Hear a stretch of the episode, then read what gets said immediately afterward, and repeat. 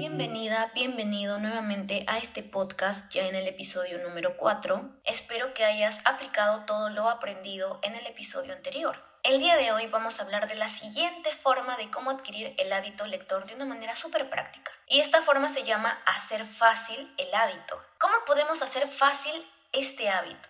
Pues bueno, aplicando la ley de los dos minutos o de los cinco minutos. ¿A qué se refiere esta ley? Que un hábito complicado o un hábito que parezca muy grande de realizar lo conviertas en algo súper sencillo, súper chiquito. Por ejemplo, si tú no estás acostumbrado a leer, si nunca te ha gustado leer quizás o nunca has leído, ningún libro, empieza por leer simplemente una página del libro que has elegido o quizás cinco minutos nada más. Ponte temporizador y lee cinco minutos. Simplemente empieza de menos a más. De esto se trata la ley de los dos o los cinco minutos.